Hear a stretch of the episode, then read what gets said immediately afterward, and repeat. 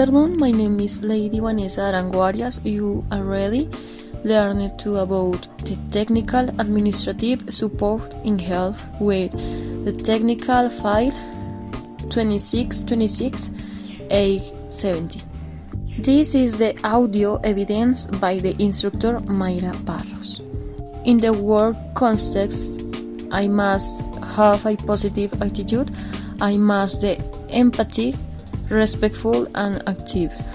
For my obligations in the work environment, I must be productive, punctual and committed.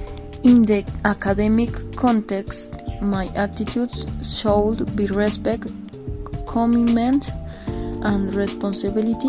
In my obligations, I must be orderly, responsible, and disciplined. I also believe that other people should be respect listening to their opinions and work as the team.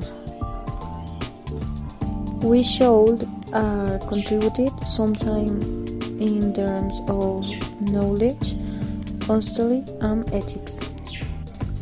Brought in the workplace and academically, I consider it important to be proactive, efficient, creative, and always acquire knowledge, the provide and quality service.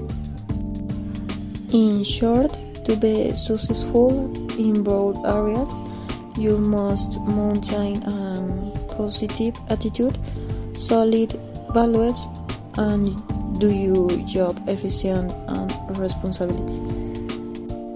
Thanks for listening. Bye.